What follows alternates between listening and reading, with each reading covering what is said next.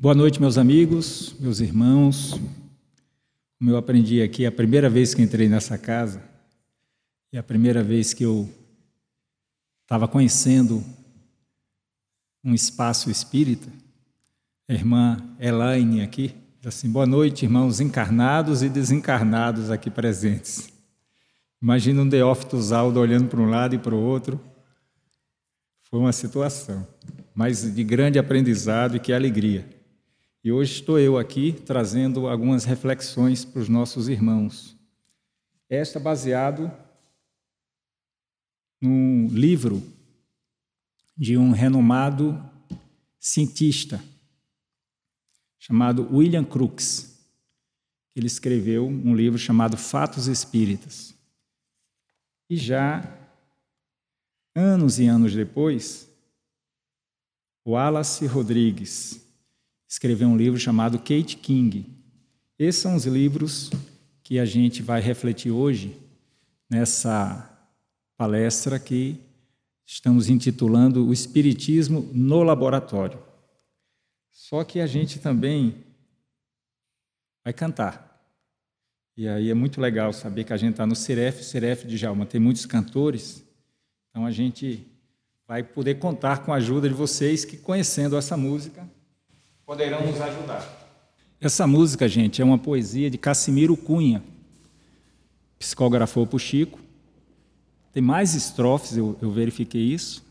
E eu conheci aqui no Ciref, como hino ao Espiritismo, que é linda. Então, ouçamos. O Espiritismo é uma luz gloriosa, divina e forte, que clareia toda a vida, ilumina além da morte. É uma fonte generosa de compreensão compassiva, derramando em toda parte o consolo da água viva. Se buscas o Espiritismo, norteia-te em sua luz. O Espiritismo é uma escola e o Mestre amado é Jesus. Linda, né?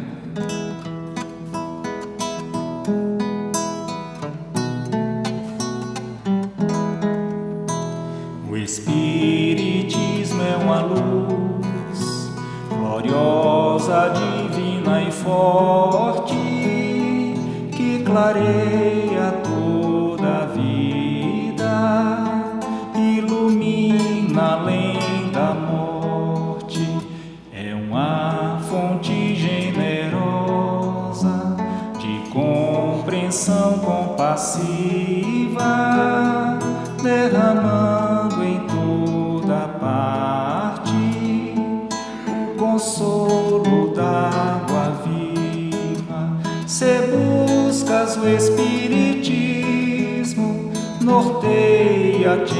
sua luz. O Espiritismo é uma escola e o Mestre amado é Jesus. Vamos lá, o refrão. Ó. Se buscas o Espiritismo, norteia-te em sua luz. O Espiritismo é uma escola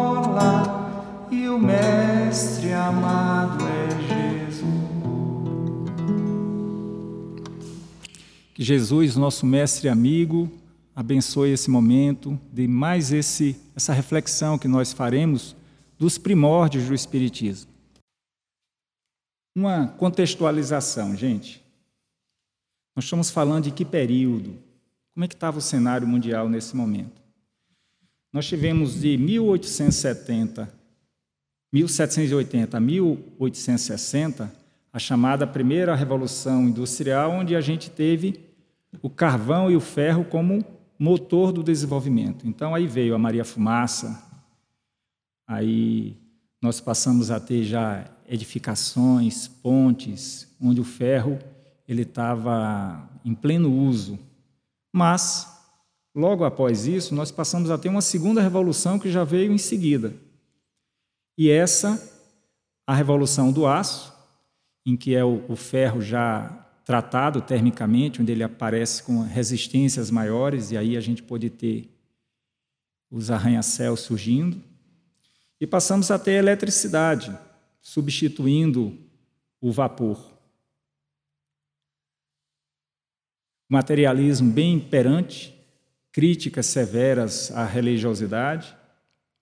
E no Brasil, nessa fase de 1870 a 1874, que vai ser o recorte da nossa reflexão hoje, a gente estava em pleno império, Dom Pedro II, estávamos tendo aqui no Brasil a escravidão, que só veio ter fim legal no dia 13 de maio de 1888.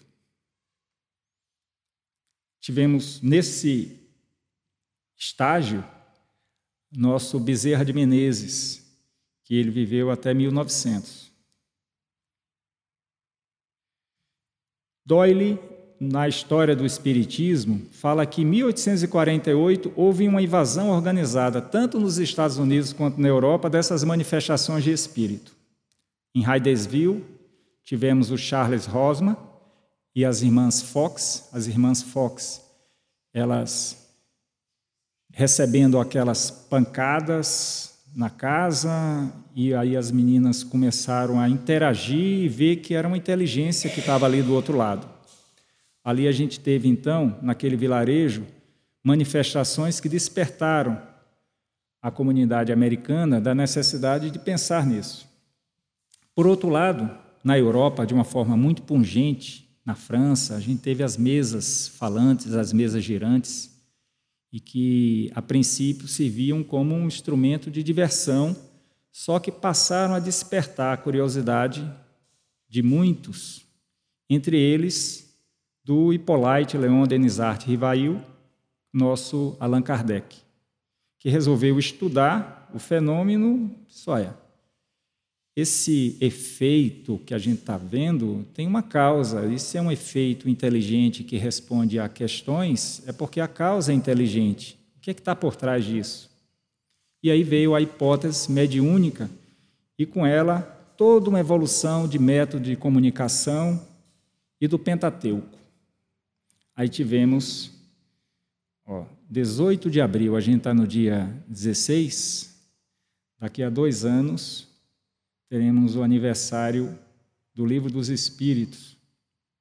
Depois tivemos o Livro dos Médios, em 1861. Essa data é muito importante, daqui a pouco a gente volta a ela. O Evangelho segundo o Espiritismo, que amanhã faz aniversário. 159 anos. O Céu e o Inferno, 1865. A Gênese, 1868. Em 1869, desencarna Kardec que, que aconteceu? Dois anos depois, William Crookes, que nasceu em 1832, grande físico e químico inglês, foi consagrado como cavalheiro pelo rei na época. Ele foi um, um grande inventor, um grande estudioso. Nesse mesmo ano de 1861, quando estavam surgindo o livro dos médiuns, ele, com 29 anos, tinha descoberto um elemento químico, o tálio, que é o número 81. Não sei se aqui ele tem. O número 81 da tabela periódica aparece aqui, ó. O talho. Fazendo um estudo de é, eletroscopia, onde você sai observando a radiação, como é que é emitida por aquele minério, e ali ele conseguiu observar, viu que não estava catalogado aquele verde diferente, foi analisar e viu que se tratava de um novo elemento químico. Chamou de talho porque verde lembra talo, e assim foi. 29 anos de idade, gente. Aliás, os 29 anos, 28, 29, tive fazendo um levantamento e eu vi que é um momento de muita profusão científica dos cientistas. Com 28 anos, Albert Einstein escreveu a teoria da relatividade restrita, que até hoje a gente se debruça em cima dela. Um cientista indiano descobriu a fibra ótica, que hoje permite todo esse avanço tecnológico que a gente tem de internet, de transmissão de dados, etc. Pois William Crookes, ele tinha algumas ações bastante práticas, por exemplo. Para entrar no cardápio o açúcar, e sem depender da cana-de-açúcar que vinha aqui da América do Sul, ele passou da beterraba a extrair o açúcar, que fez com que, em larga escala, pudesse ter uma produção na Inglaterra. Ele também desenvolveu um processo de purificação do ouro, de separação de ouro e prata, o que fez com que a Inglaterra também prosperasse. E por isso ele era conhecido como um cientista respeitadíssimo, alguém de uma visão prática de descobrir é, um elemento químico a mais na tabela, e ele passou a estudar também uns tubos onde ele injetava um ar, mas deixava bastante rarefeito dentro desses tubos. Ficaram conhecidos até como tubo de Crookes. E, ou, ou tubos de raios catódicos. Esses tubos é que, através dele, ele descobriu um quarto estado da matéria. Então a gente tinha o sólido, o líquido, o gasoso e o radiante.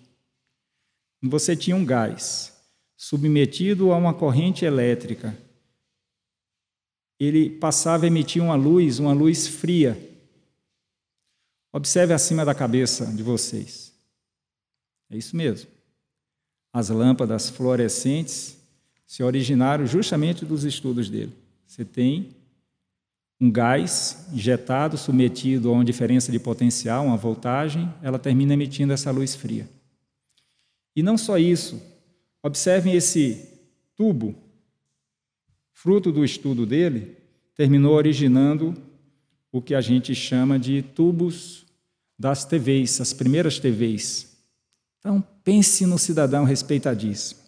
O que aconteceu é que em 1870 o pessoal começou a provocá-lo.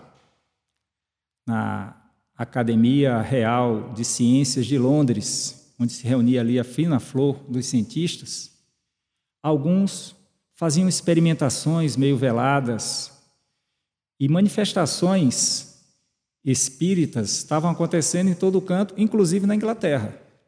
Do outro lado do Canal da Mancha, na França, já bastante próspera, cinco livros já escritos, um Pentateuco mostrando uma nova ciência barra filosofia e religião que ali surgia, e do outro lado, a Inglaterra, manifestações aqui e acolá acontecendo.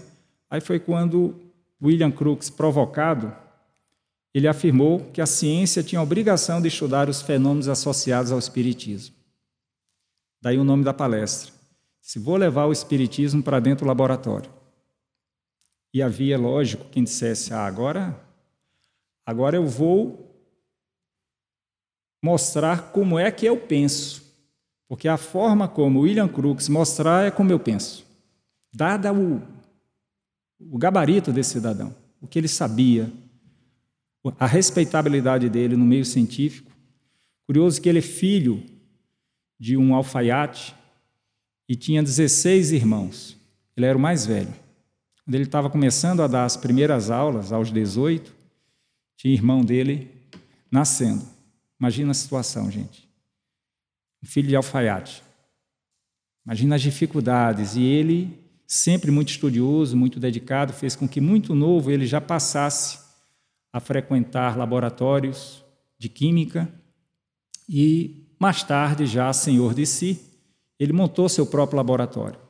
Foi quando ele disse: Olha, eu vou estudar o Espiritismo, mas com as minhas condições. Vou levar para o meu laboratório Vou convidar as pessoas do meu interesse e, no meio acadêmico, científico, dizem assim: daqui a um, dois meses o Espiritismo cai por terra. Vou mostrar que é uma crendice, ele vai provar onde é que estavam os fiozinhos, as forças científicas, físicas que estavam por trás daquelas ditas aparições. E ele foi atrás.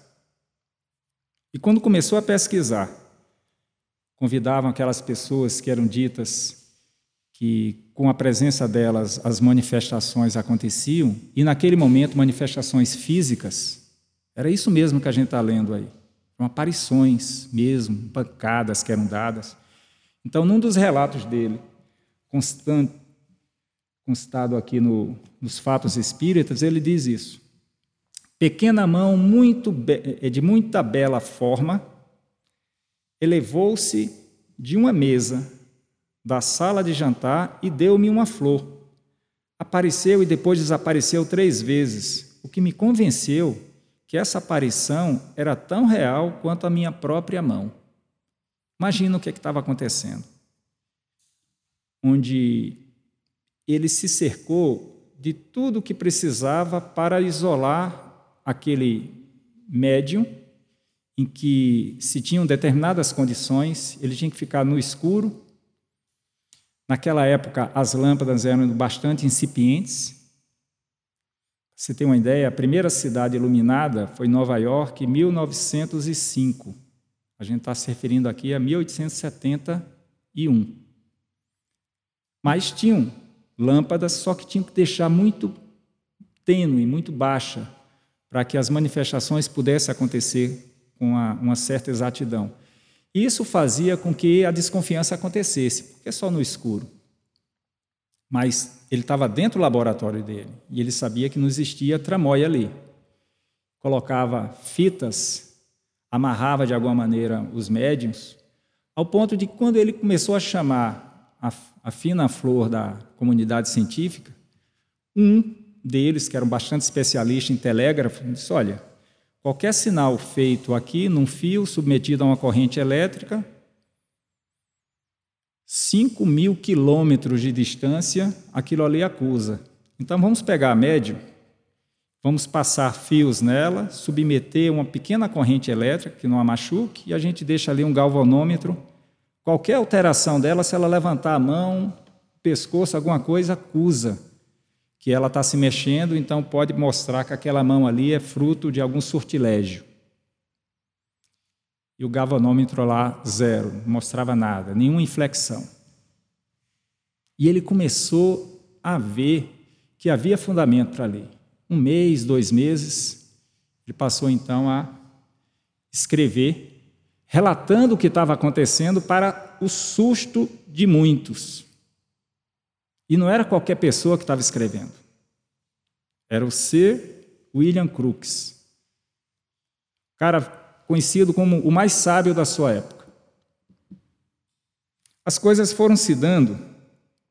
Aí vem uma situação de outro mundo, gente.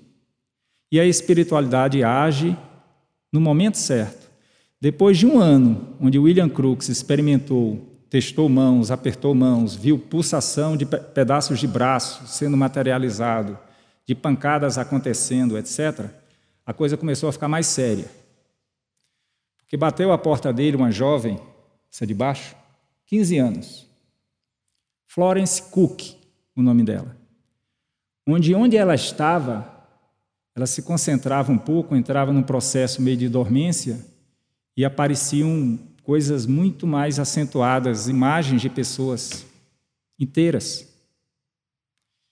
E aí ela estava sendo ridicularizada onde passava. E, conhecendo a fama de William Crookes, foi bater a porta dele.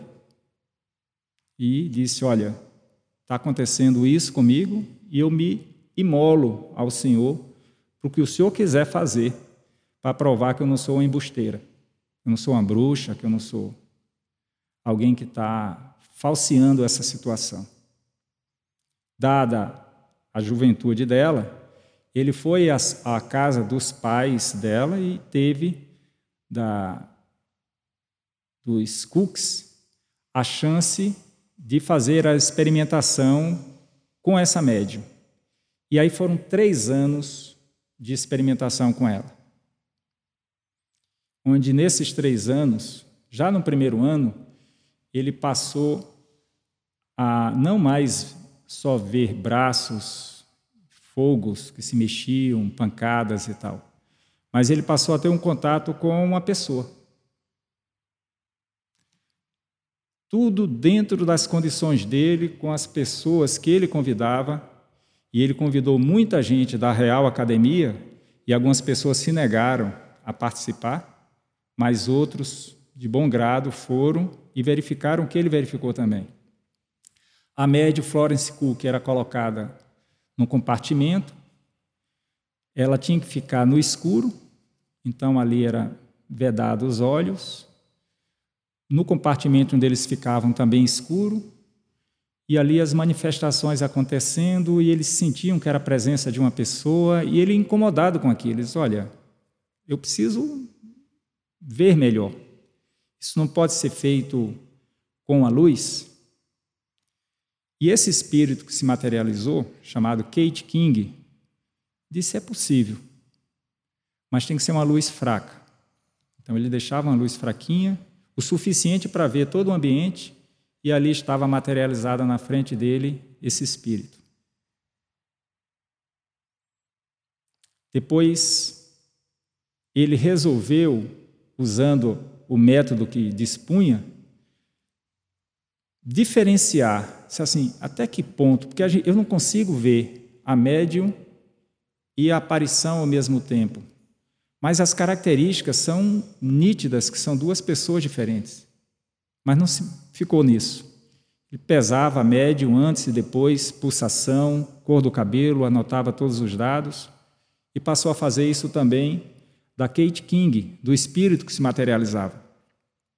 Viu que a Kate King era mais alta, pele mais clara, cabelos castanhos dourados, grandes, vestia-se sempre de branco enquanto que a Florence Cook ela era menorzinha, é, rosto um pouco mais gordo, tinha uma cicatriz, brincos, o espírito não. E ali ele mediu pulsação de uma, pulsação da outra. E com o passar do tempo, ficou tão familiar a materialização da Kate King que questão de dois minutos depois que a Florence Cook ela entrava num processo de letargia, a Kate King já parecia familiar aos filhos, os dois dele, o de 9 e o de 14 anos, ficava trocando ideias, conversando, contando as aventuras dela na Índia, os meninos gargalhando junto com ela, ou seja, era uma pessoa só que antes, a Florence Cook, ela passou, antes da ida junto com William Crookes, a fazer trabalhos assim, experimentais, em outras, outros lugares. E teve um, alguém que tentou agarrar a Kate King quando apareceu. Diz que ela deu um, um empurrão lá no cidadão, desapareceu, ficou aquela situação. Mas já na casa do William Crookes, dada a familiaridade deles, ele, com todo zelo, perguntou se poderia segurá-la. E aí é legal assim, a maneira como ele relata, que assim, com todo carinho, com todo, sabe, na presença da esposa dele, inclusive, ele segura, caminha com o espírito materializado para lá e para cá e disse: Eu estou com uma mulher nos braços. Então, gente, passou então a escrever isso e também a pedir que fosse fotografada. A foto era incipiente naquela época. Era chamada ainda de chapa. Bater uma chapa, você colocava numa câmera escura. Então, são fotos que a gente está tendo dele. Ele tirou cerca de 50 fotos. Essas fotos são guardadas ainda pelo movimento espírita na Inglaterra. E a, a Wallace, ela conseguiu com muito custo que essas fotos fossem fotografadas para que ela pudesse fazer esse livro. Achei muito interessante a luta dela para que pudesse é, não ficar só num livro aquele momento tão importante para o Espiritismo. Pois William Crookes, em algum momento, ele chegou e disse assim: Olha, é, eu não posso fotografar você e a média ao mesmo tempo? Ela disse: Não por agora.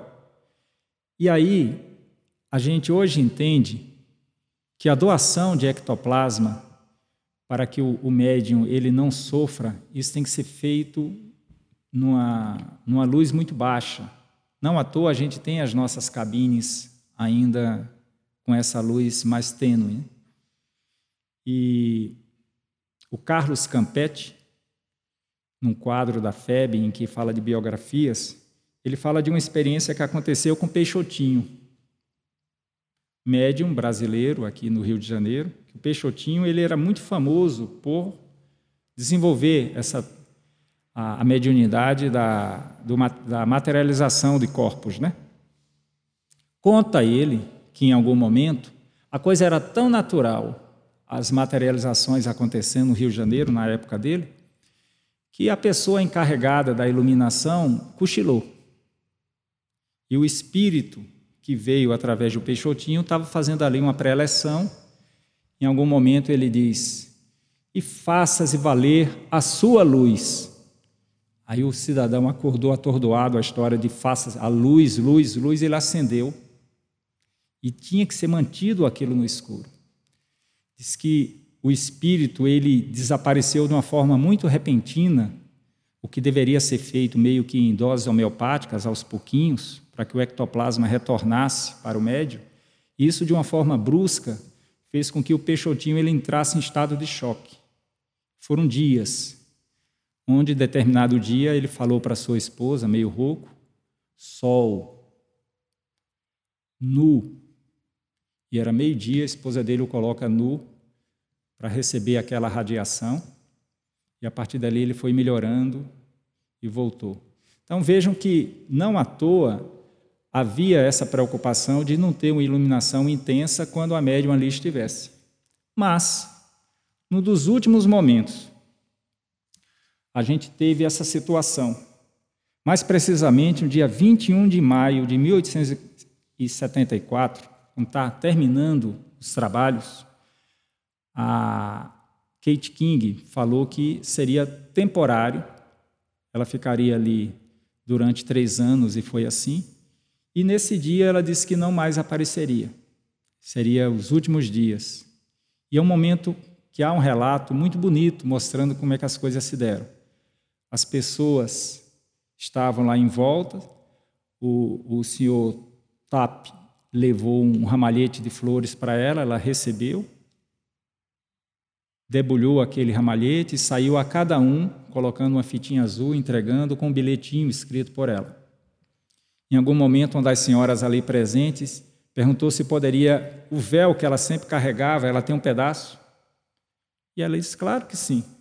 Cortou, entregou o véu para as pessoas, cortou a mecha dos seus cabelos, deu um pedaço de cabelo para cada um. E aí, depois, alguém perguntou, mas esse véu, é, ele está danificado, você tem condição de fazê-lo voltar ao normal? Ela pegou o véu, deu uma sacolejada e o véu se formou.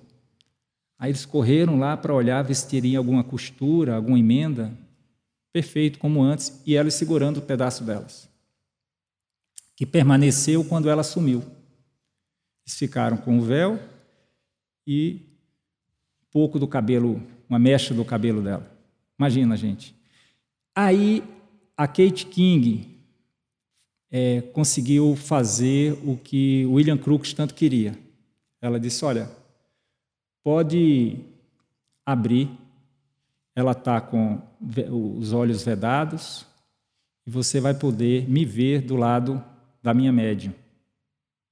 Ele abre, as pessoas lá todas veem aquilo e ele foi muito inteligente porque ele não deixava só nas mãos dele. As pessoas que ali estavam faziam relatos e publicavam também. Porque a pressão não foi nada pequena, gente, foi enorme, mas não ficava só sobre seus ombros. Quando ele disse assim: Olha, eu tenho o dever moral, depois de tudo que eu vi, de escrever, de relatar isso. Não posso me acovardar numa hora dessa, porque tem críticas dizendo que isso é impossível. Foi quando ele adentra, olha a médium, olha a, a forma materializada ali, a Kate King, a Kate King acorda a médium, e aí uma cena comovedora. a médium começa a chorar e pedir que ela não fosse. E ela vai e diz que era o momento dela ir. Quando ela diz o seguinte: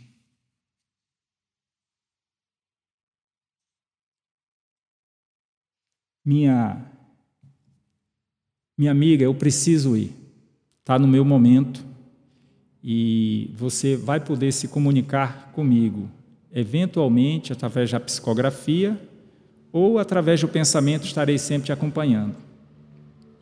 Passa alguns conselhos para William Crookes e ali se deixa fotografar. Não sei se eu tenho uma foto dita em que a, a qualidade da foto, gente, deixa a desejar. Mas o testemunho de quem estava ali dela deitada, a médium, e William Crookes do lado da Kate King. Quem trabalhou com isso também foi o Chico. O Chico, contemporâneo do Peixotinho, em algum momento, com essa mediunidade múltipla dele, ele passou também a fazer algumas materializações. E era muito comum. E até o Emmanuel chegar para ele só, Chico, acabou a festa dever seu, compromisso nosso é de escrever livros. E aí, disciplina, disciplina, disciplina, disciplinadamente o Chico acabou as sessões de materialização para que pudesse dedicar aos livros, né? O que é que se Bom, uma coisa que é importante ser dita é que William Crookes, ele não tomou como base nada que o Kardec tinha feito. Disse assim, ó, eu não quero me influenciar por nada, eu vou tomar minhas próprias conclusões. Mas depois que ele terminou a pesquisa e apresentou, a crítica foi tamanha em cima dele que ele deixou de comentar qualquer coisa que não fosse da, do estudo que ele estava fazendo sobre os gases nobres, os tubos de raios catódicos e tal, se concentrou só nisso, não falou mais de espiritismo. 25 anos depois, ele estava ganhando o Nobel de Química, tomou o microfone para falar alguma coisa depois de comentar sobre o prêmio e tal, disse: e sobre aqueles fatos psíquicos que há quase 30 anos eu escrevi, eu não tenho um nada a modificar daquilo. Poderia até acrescentar. E digo que aquilo não era uma suposição, é real. Um dos biógrafos diz que ele procurou e se interessou também por isso, porque um desses seus 16 irmãos, ainda bastante jovem, faleceu, desencarnou. E ele, como qualquer pessoa sensata, fica imaginando: e aí? O que significa morrer? Foi quando isso aguçou ainda mais a curiosidade dele para que pudesse desenvolver essa pesquisa. Depois ele volta a ler o que estava escrito a respeito, torna-se espírita e passa a conhecer a obra do Kardec no ano de 1861 estava ele descobrindo o talho e o Chico, o Kardec, ele copilando e trabalhando o livro dos médios e nele as informações do caráter científico do espiritismo onde mostra para qualquer cientista que pegue esse livro e leia, vê que é um tratado científico que está ali colocado, onde a metodologia de acesso à comunicação com os espíritos está ali bem delineada. Quando ele diz assim, bom, esse, o, o, livro dos, o livro dos médios ele versa sobre esse caráter experimental. E o que é que ele diz? Que os fenômenos espíritas são produzidos por inteligências extracorpóreas, ou seja, pelos espíritos. E que esses espíritos constituem o um mundo invisível, estão em toda parte, os espaços por eles povoados ao infinito, estão sem cessar ao nosso redor e com eles estamos em contato.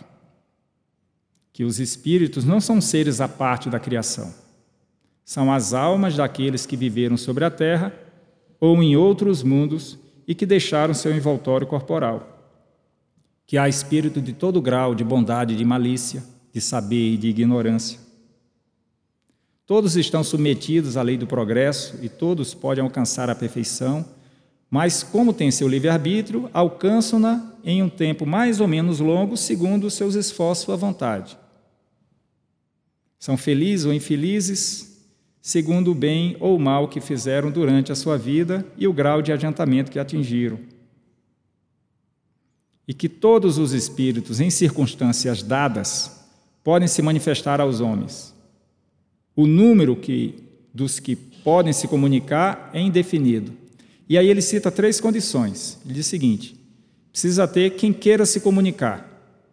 Assim de espírito querem se comunicar. Precisa ter alguém para doar energia, o ectoplasma, o médium, é, o médium ostensivo, como a gente diz, tendo em vista que todos nós gozamos da nossa mediunidade, mas aquele, o médium é, ostensivo. Mas não bastam só essas duas condições, gente, porque se fosse, nós estaríamos com o mundo de uma situação muito mais complicada. A terceira condição é: tem que ter um propósito. Hoje a gente não está tendo as manifestações porque já não precisa. Já está tudo provado naquela época. Quem quiser, estude e ou se dedique e, e pleiteie que as manifestações é, materializadas continuem, dada o interesse, a condição, pode ser que logre da espiritualidade a permissão para que é, fatos assim continuem. Né? Diz que os espíritos, os espíritos se comunicam por intermédio dos médios que lhes servem como instrumentos e de intérpretes, e reconhece a superioridade ou a inferioridade dos espíritos pela sua linguagem. Uma das coisas que o, o nosso irmão William Crookes ele fez foi dedicar as últimas páginas do livro para que os sábios da época pensavam. E aí ele saiu colocando que ele não estava só, que vários outros sábios naquele momento estavam ali com ele, trabalhando no sentido de mostrar que o espírito não é um, uma utopia, não é fruto de imaginação coletiva, que falavam-se na época, Diz, não, vocês estão submetidos todos a uma hipnose. Diz assim, mas como é que essa hipnose consegue ser fotografada? Assim, ah, fica muito mais simples imaginar que essa comunicação se dá do que ficar imaginando que isso é fruto de uma, uma alucinação coletiva, ou coisa que o valha, né? Eu sei que ele, nas últimas palavras do livro, ele chega a dizer alguma coisa do tipo: não se conceberia que aquela menina de 15 anos pudesse chegar para a fina flor da comunidade científica e colocar a gente no bolso, enganar a gente, tendo em vista que ela participou dos mais rigorosos processos de análise para mostrar que haviam duas individualidades. Uma era médium, outra era aquele espírito que se materializava. E além de todas as questões do ponto de vista físico, tinha outra que diferenciava ao extremo. Um era uma menina que pensava como uma menina, que as ideias eram limitadas às ideias da cultura de uma menina. Outra era uma senhora altamente experimentada, culturalmente rica, que chegava cheia de ideias, de filosofias, onde isso para ele era uma prova ainda mais cabal, que eram duas individualidades ali que estavam à frente dele. Então, meus irmãos, para encerrar, que bom que a gente tem o Espiritismo para nos despertar, embora ainda hoje, ano 2023, nós tenhamos pessoas que não nos reconhecem como pessoas normais, que acham que a gente está passando por um processo de alucinação, que a gente consegue ver espíritos.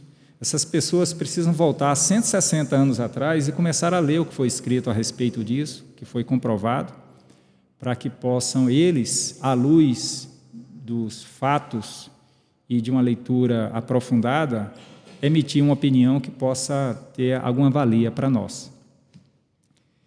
Para encerrar, vamos cantar uma música que fala de Jesus, de Emmanuel, do Kardec. Ok?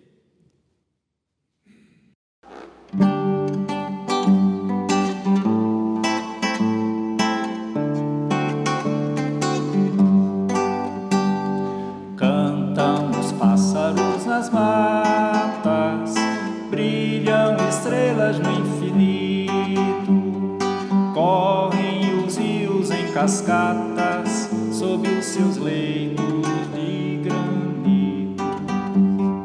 Cantam o sol também a lua, cantam a serra, e o mar. Para mim não há maior felicidade em poder também assim cantar. Viva Jesus, nosso Mestre e Senhor, viva Emmanuel, nosso guia e protetor.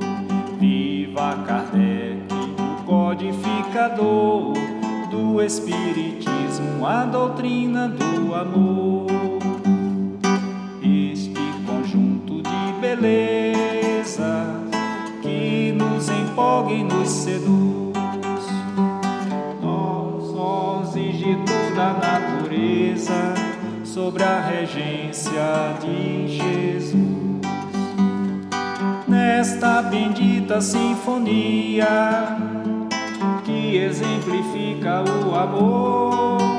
O universo vibra e canta noite e dia em louvor ao nosso Criador.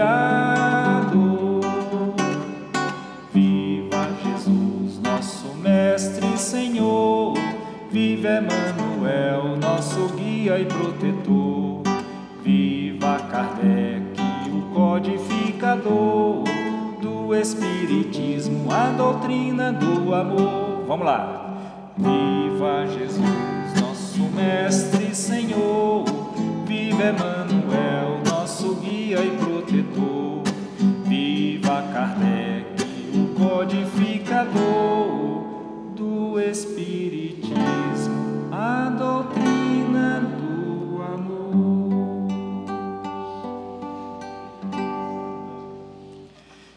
Jesus, nosso mestre, nosso amigo, que Kardec, que William Crookes estejam a iluminar os nossos passos hoje e sempre.